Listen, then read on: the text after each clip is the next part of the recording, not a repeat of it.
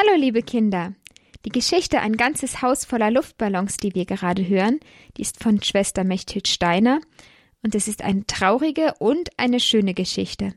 Am besten hörst du dir die Geschichte gemeinsam mit einem Erwachsenen an, mit dem du auch darüber reden kannst. Daniels Mama und ihre Zwillingsschwester Magdalena haben beim letzten Mal ein bisschen aus dem Nähkästchen geplaudert. Also, sie haben etwas erzählt, das man normalerweise nicht allen erzählt. Sie haben davon erzählt, wie sie die Rollen vertauscht haben, weil sie sich so ähnlich sehen und haben damit die Lehrer da ein bisschen hereingelegt. Das war nicht so ganz okay. Auch wenn man sich gegenseitig helfen soll, lügen darf man nicht. Das haben die beiden bestimmt schon gebeichtet und Gott hat ihnen verziehen, trotzdem dürfen wir uns daran kein Beispiel nehmen. Wir hören jetzt Kapitel 4 Kuckuck. Viel Freude beim Zuhören. Eure Maria.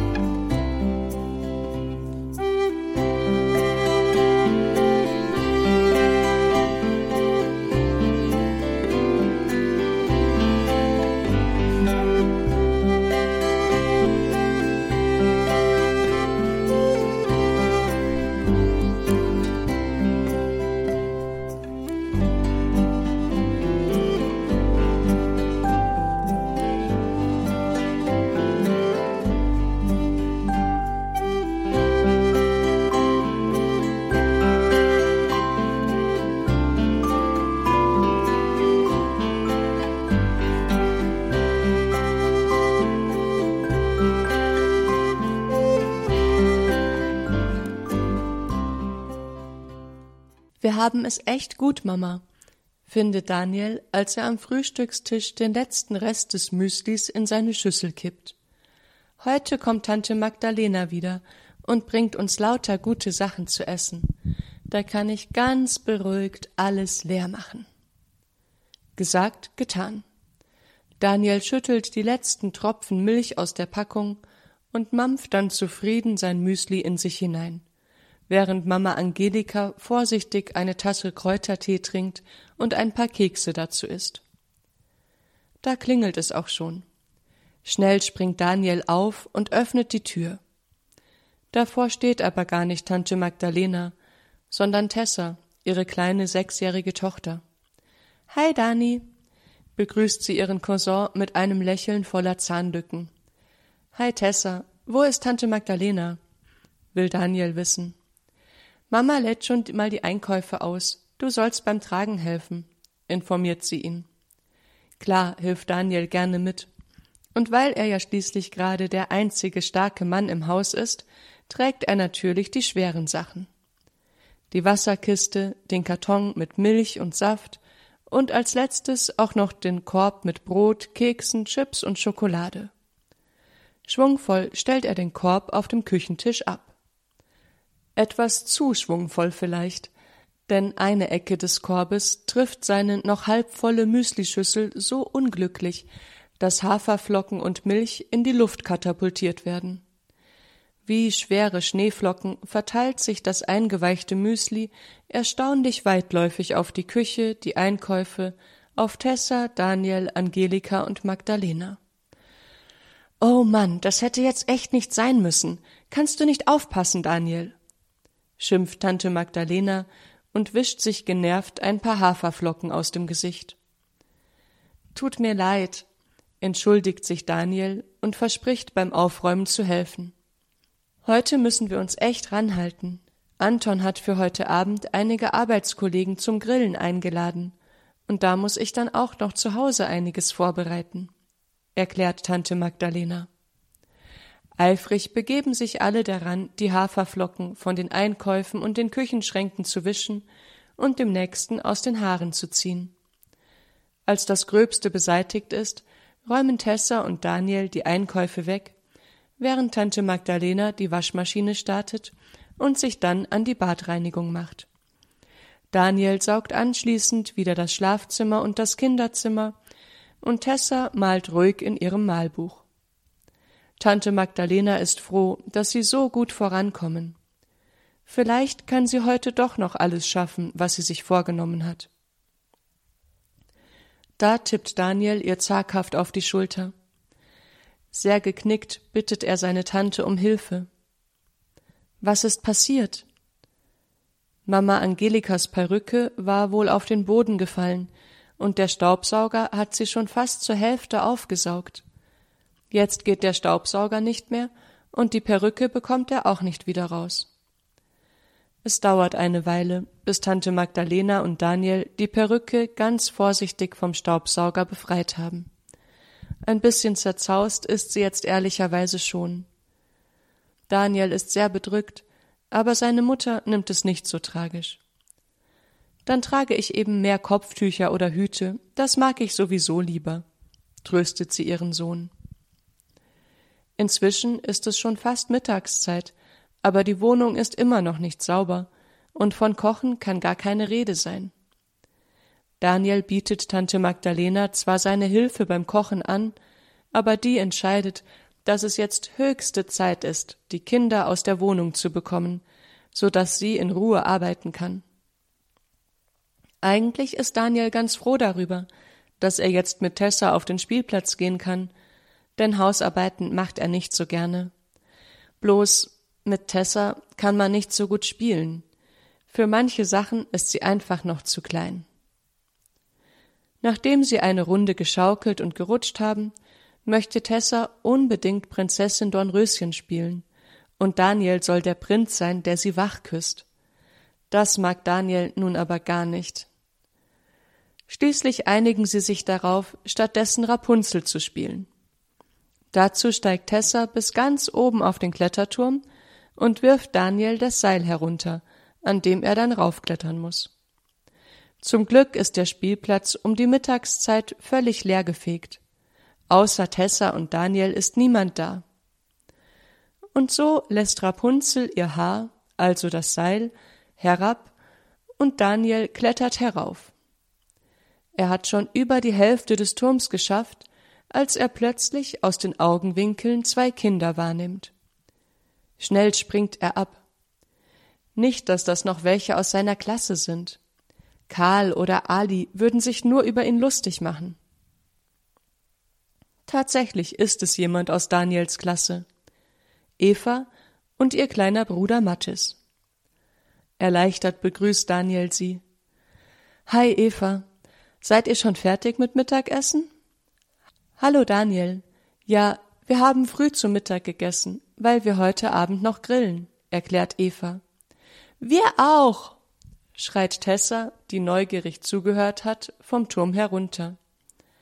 Das ist Tessa, meine kleine Cousine, stellt Daniel sie vor. Ja, Tessa Neumann heiße ich. Daniel und ich spielen gerade Rapunzel, trompetet Tessa über den ganzen Spielplatz. Ach so, kommentiert Eva und verkneift sich ein Lächeln.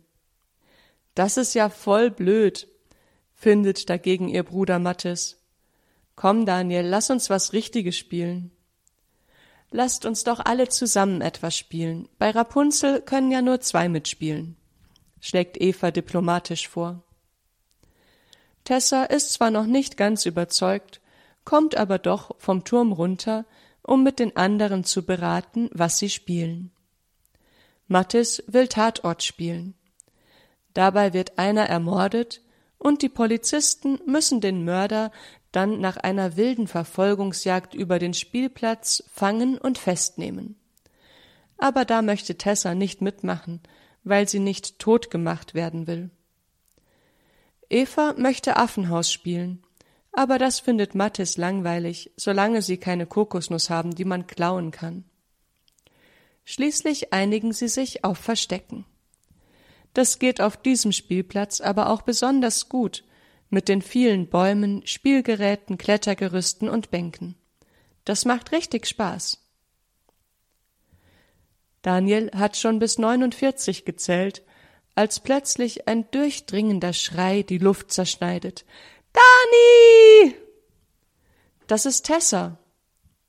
Sofort rennt Daniel zu ihr, und auch Eva und Mattes kommen aus ihrem Verstecken angelaufen. Tessa, was ist denn? fragt Eva besorgt, als sie die am Boden hockende Tessa erreicht. Hast du dich verletzt? will Daniel wissen. Ich nicht, aber ich glaube, der ist tot, antwortet Tessa und deutet mit einer Mischung aus Abscheu und Trauer auf den kleinen Vogel, der vor ihr auf dem Boden liegt. Der Vogel hat ganz flauschige braune Federn, aber die sind noch so kurz, dass dazwischen an manchen Stellen die rosa Haut des Vögleins durchschimmert. Ganz steif und unbeweglich liegt er da und starrt mit seinen großen Augen ins Nichts.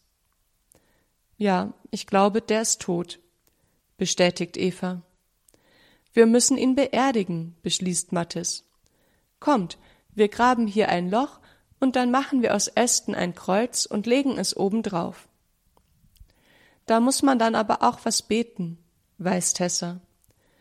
Wir können ja das Vaterunser beten, schlägt Eva vor. Und wir brauchen eine richtige Predigt, eine Trauerpredigt, die soll Dani halten, der war ja schon mal auf einer Beerdigung, fordert Tessa. Da war ich noch ein Baby, als Papa gestorben ist. Davon weiß ich doch jetzt nichts mehr, protestiert Daniel. Dein Papa ist tot? fragt Mathis interessiert. Ja, kurz nach meiner Geburt ist er gestorben. Er hatte Krebs im Mund. Deshalb lächelt er auf dem Foto, wo er mich als Baby hält, auch so komisch, erzählt Daniel. Dann hast du deinen Vater gar nicht richtig gekannt? fragt Eva mitfühlend. Leider nicht, aber ich weiß, dass mein Papa mich ganz doll lieb gehabt hat. Als Mama mit mir aus dem Krankenhaus heimkam, hat Papa vor lauter Freude über meine Geburt das ganze Haus voller Luftballons gemacht. So sehr hat er sich über mich gefreut. Auf dem Foto, wo Papa mich so stolz in die Kamera hält, und sein breitestes Lächeln lächelt, kann man das Zimmer gar nicht erkennen, weil alles voller Luftballons ist, bis unter die Decke. Ein ganzes Haus voller Luftballons, staunt Eva. Boah, ist das schön. Dein Papa hatte dich wirklich lieb. War echt alles voller Luftballons? fragt Mathis ungläubig nach. Ja, wirklich alles. Ich bringe das Foto am Montag mit in die Schule, dann könnt ihr es mit eigenen Augen sehen, versichert Daniel stolz. Er ist froh, dass er so einen tollen Papa hatte, der ihn so lieb hatte. Und ist dein Papa jetzt im Himmel? will Mathis wissen. Klar ist Onkel Thomas im Himmel, Mama hat es mir gesagt, schaltet sich Tessa ein. Na ja, also ich glaube schon, dass Papa im Himmel bei Jesus ist, denn Papa und Jesus waren gute Freunde. Meine Mama hat mir erzählt, dass Papa ganz fest an Jesus geglaubt und auf ihn gehofft hat, auch als es ihm nicht mehr gut ging. Er ist immer in die Kirche gegangen, und als er dann zu krank dazu war, hat er immer wieder den Pfarrer gebeten, ihn zu besuchen und ihm Jesus in der Kommunion zu bringen. Papa und Mama haben auch immer zusammen gebetet, das Gebet ist für Mama ganz wichtig. Darum beten wir beide auch immer abends zusammen, erzählt Daniel. Im Rallyeunterricht haben wir gelernt, dass man in der Taufe zum Kind Gottes und zum Erben des Himmelreiches wird. Dein Vater war ja getauft, also ist er auch in den Himmel gekommen, weiß Eva. Dann machen sie sich an die Beerdigung des Vogels. Mathis schaufelt eifrig ein Loch. Daniel bindet mit langen Grashalmen zwei schöne Stöcke zu einem Kreuz zusammen. Eva wickelt den toten Vogel vorsichtig in ein paar große Blätter und Tessa sammelt Blumen für das Grab. In feierlicher Prozession tragen sie dann den Vogel zu Grabe. Behutsam legt Eva ihn in die Grube, Tessa streut ein paar Blumen darüber, und dann beten sie ganz andächtig das Vaterunser. Auf Tessas Drängen richtet Daniel noch ein paar tröstende und aufbauende Worte an die Trauergemeinde. Dann schaufelt Mathis das Grab wieder zu und sie stellen das Kreuz auf. Tessa legt noch einen Blumenstrauß auf die frisch aufgeschüttete Erde und sie verharren alle einen Moment in Stille vor dem schönen Grab. So, jetzt fehlt nur noch der Leichenschmaus, ruft Mattes übermütig. Leichenschmaus? fragt Tessa irritiert. Ja, in so Filmen und so gibt es doch nach der Beerdigung immer noch was Gutes zu essen, erklärt Mattes. Essen wär echt gut. Ich hab einen mega Hunger, meint Daniel. Und Tessas knurrender Magen stimmt ihm zu. Oh, Tessa, wir haben ganz die Zeit vergessen. Bestimmt gibt es jetzt Mittagessen bei uns, erschrickt Daniel. Rasch verabschieden sie sich und rennen heim. Gerade rechtzeitig kommen sie an. Der Tisch ist gedeckt und die Erbsensuppe dampft schon. Ihr kommt gerade recht, freut sich Tante Magdalena. Wir wollten eben anfangen. Gemeinsam beten sie das Tischgebet und lassen sich dann die gute Suppe schmecken. Das ist ein toller Leichenschmaus, lobt Tessa die Erbsensuppe, die sie ganz besonders gerne mag. Leichenschmaus? fragt Angelika interessiert nach. Wen habt ihr denn beerdigt? Auf dem Spielplatz haben wir einen toten Vogel gefunden. Der war noch ganz klein und hatte ganz flauschige Federn, erzählt Tessa. Der ist bestimmt aus dem Nest gefallen. Fliegen konnte der sicher noch nicht, ergänzt Daniel. Mama, warum fallen Vogelbabys einfach so aus ihrem Nest? will Tessa wissen. Ja, manchmal ist das vielleicht einfach ein Unfall. Meistens steckt jedoch der Kuckuck dahinter.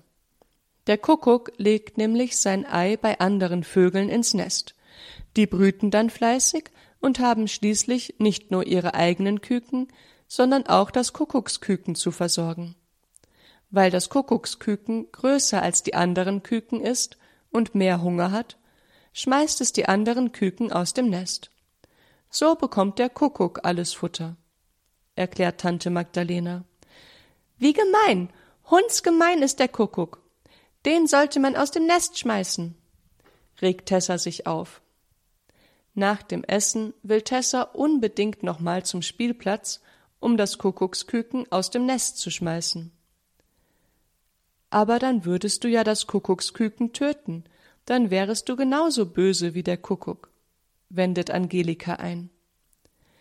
Da kann Tessa nichts gegen sagen, aber richtig findet sie das immer noch nicht, was das Kuckucksküken macht.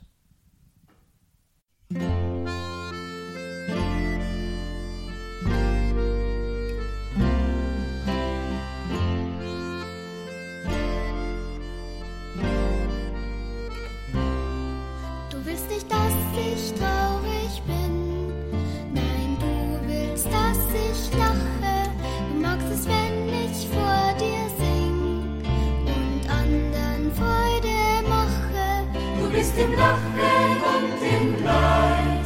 Du machst die engen Wege weit.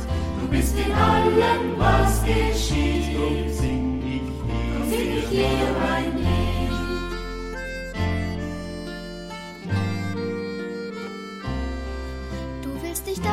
dass ich mich verliere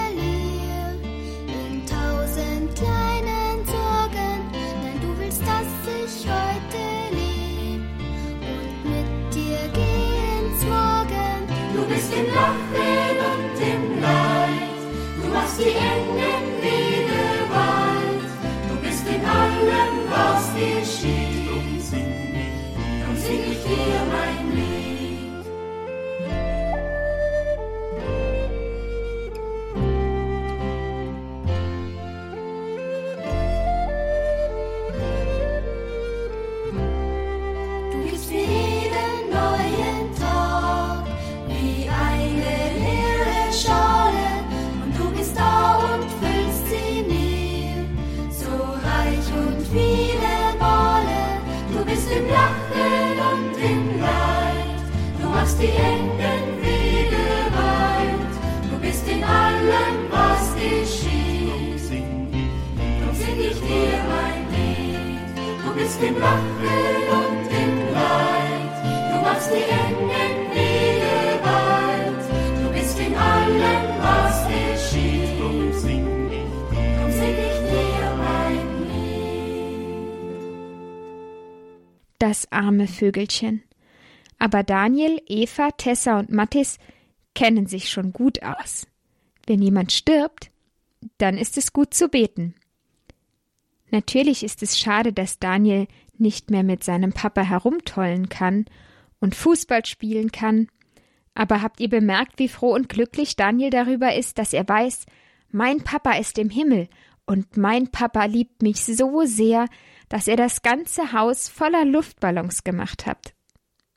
Habt ihr schon mal einen Luftballon aufgepustet? Ich habe mal für ein Fest eine Luftballongelande machen wollen und ganz viele Luftballons aufgepustet. Das war anstrengend. Liebe Kinder, und ganz schwindlig ist mir geworden nach ein paar Luftballons. Aber Daniels Papa hatte bestimmt eine Luftpumpe. Die habe ich nämlich dann auch irgendwann genommen. Sonst kann man es gar nicht schaffen, so viele Luftballons aufzupusten. Heute denken wir an unsere Papas und beten für sie, weil sie uns so viel Liebe schenken und so viel mit uns machen. Im Namen des Vaters und des Sohnes und des Heiligen Geistes. Amen. Gegrüßet seist du, Maria, voll der Gnade, der Herr ist mit dir. Du bist gebenedeit unter den Frauen, und gebenedeit ist die Frucht deines Leibes, Jesus. Heilige Maria, Mutter Gottes, bitte für uns Sünder, jetzt und in der Stunde unseres Todes. Amen. Maria mit dem Kinderlieb, uns allen deinen Siegen gib. Amen. Im Namen des Vaters und des Sohnes und des Heiligen Geistes. Amen. Tschüss, liebe Kinder, bis zum nächsten Mal. Eure Maria.